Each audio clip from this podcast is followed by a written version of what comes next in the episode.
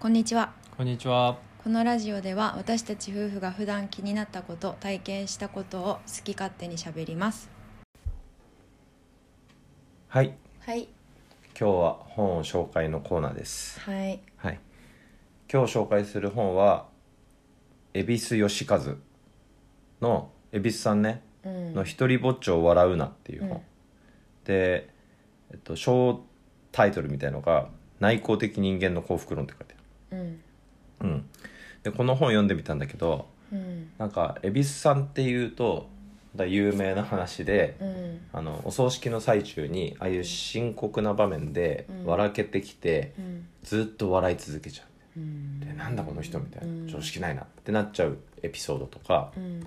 あとはちょっと場違いなことを言ってしまったり、んでまあ、天然ボケみたいなうんイメージがあると思うう、んただのおじさん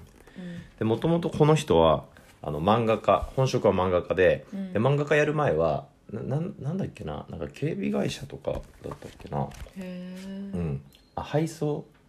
ダスキン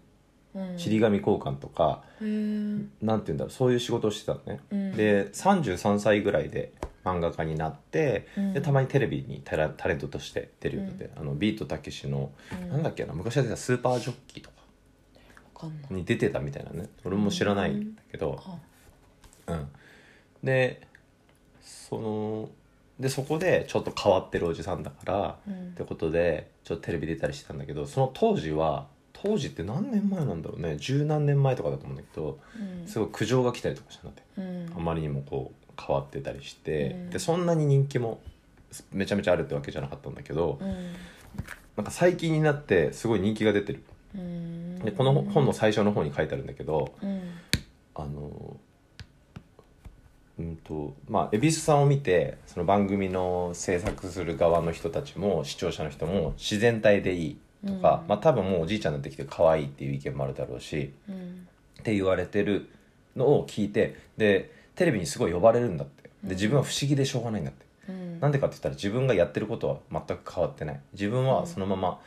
あの昔から自然体うんもちろん周りにめちゃくちゃ気を使ってるんだうん気を使ってるんだけどなんか変って言われるうんで蛭子さんが周りがこの十数年ぐらいで自分に対する評価が変わってテレビにいっぱい呼ばれるようになったすごいありがたいことなんだけどそれは何でかって言ったらもしかしたら周りが変わってるんじゃないかってうん世の中が変わっているうんで自然体とか蛭子さんいいなでも本人はすごいいろいろ気を使ってるっうんてのを考えると周りの人たちがすごく世の中できるのが窮屈なんじゃないかなっうんていうのを書いてあるのね。うんでそれを見た時にまあパッと見ただのあんま意識しなかったらそのボケてるおじさんみたいなうんで漫画も描けるんだへえみたいなで漫画見てみたらなんか変な漫画なんだねへえなんかあれなんだブラックジョークみたいななんかバットでガンって人思い切り頭叩いてぐしゃって血が出るみたいなへえなんか確かそんなのもあったと思うんだけど俺、よちゃんと読んだことがないでこのまあ本を結局読んでみて思ったのが、この蛭子さんの哲学的哲学を書いてるような本うんであの本の小題目サブタイトルっていうのはうん今書いてある内向的人間の幸福論ってこの人は内向的な人だからで内向的な人っていうのは外よりも自分の内側に楽しみを、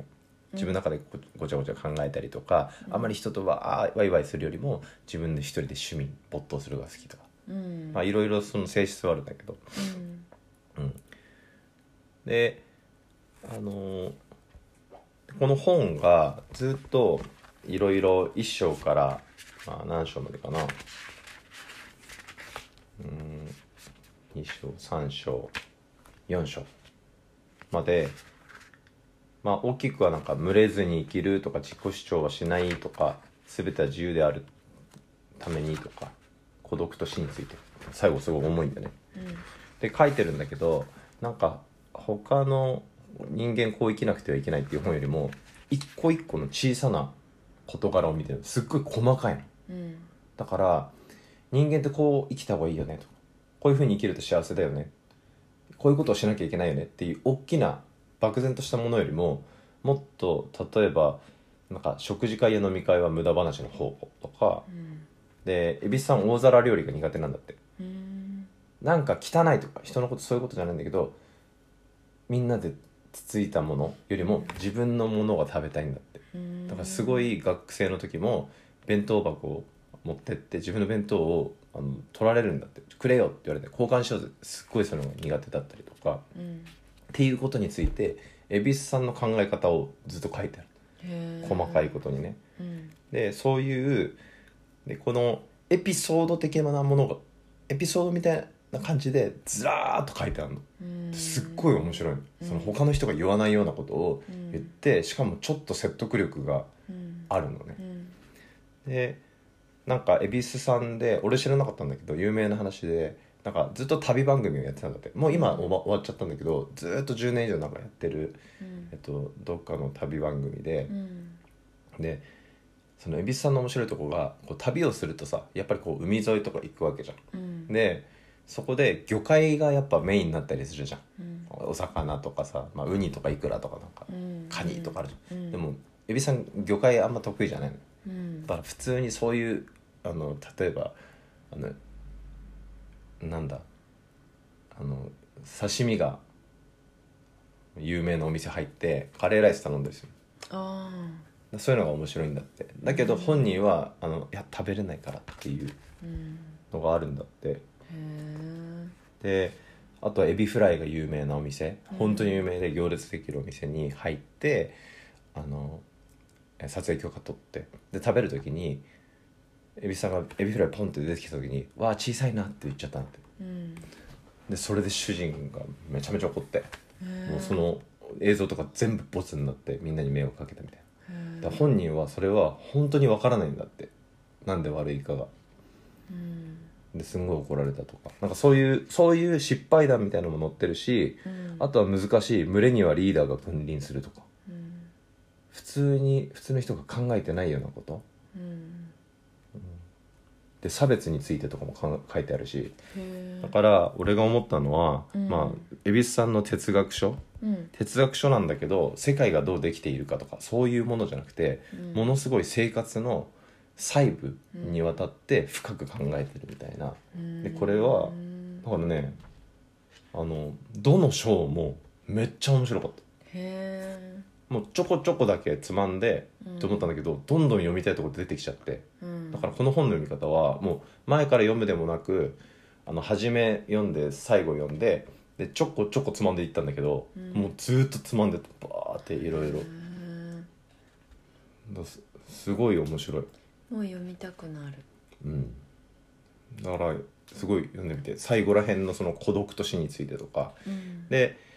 まあ結構こう俺さチゲとやっぱ長く一緒にいるし仲いいから、うん最後のところエビさん実は、えっと、離婚じゃなくて奥さん死んでるの最初の奥さん。ああそうなんだでエビさんあんまり人とワイワイしたりとか人と関わるのあんま好きじゃないんだけどうん奥さんのことがすごい好きなうの。んで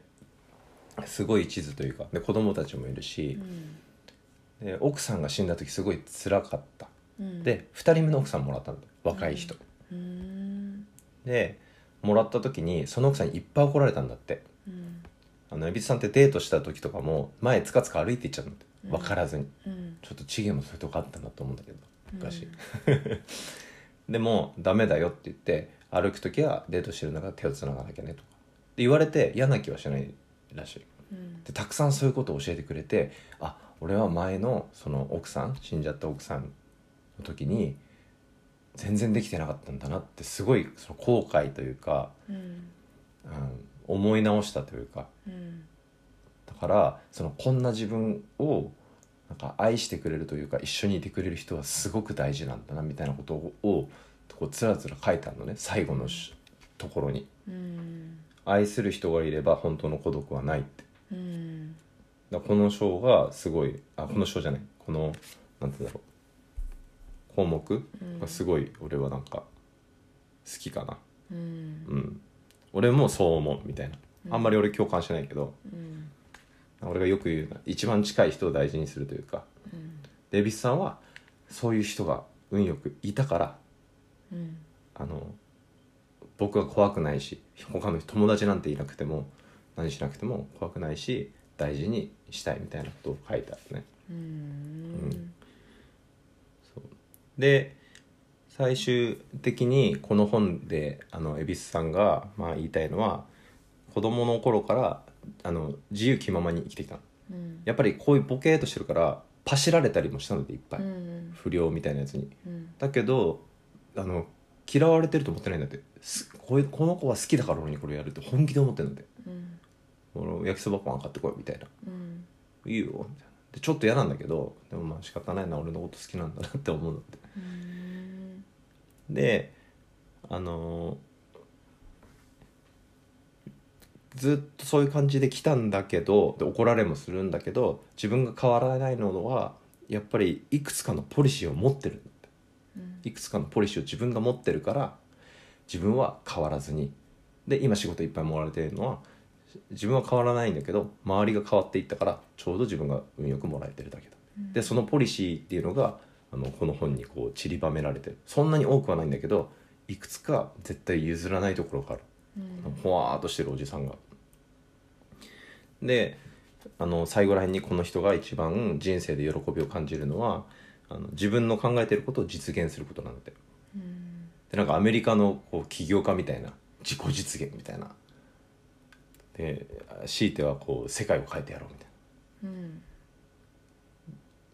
っぽいセリフなんだけどもっとこう小さいところもそううん今日朝起きて何しようかみたいなあの、まあ、これも起業家っぽいじゃん起業家っぽいね今日スケジュールを立ててそれ通りにできたかとか、これをやろうとしてたことがあの何年前にやろうとしたできたかっていうことが人生の最大の喜びなんだってうんそう俺実はこれ大大学の時に考えたことがあって人間って何が一番幸せなんだろうみたいな。うんで結論が自分がやると決めたことができた瞬間が一番幸せでそれが多ければ多いほど、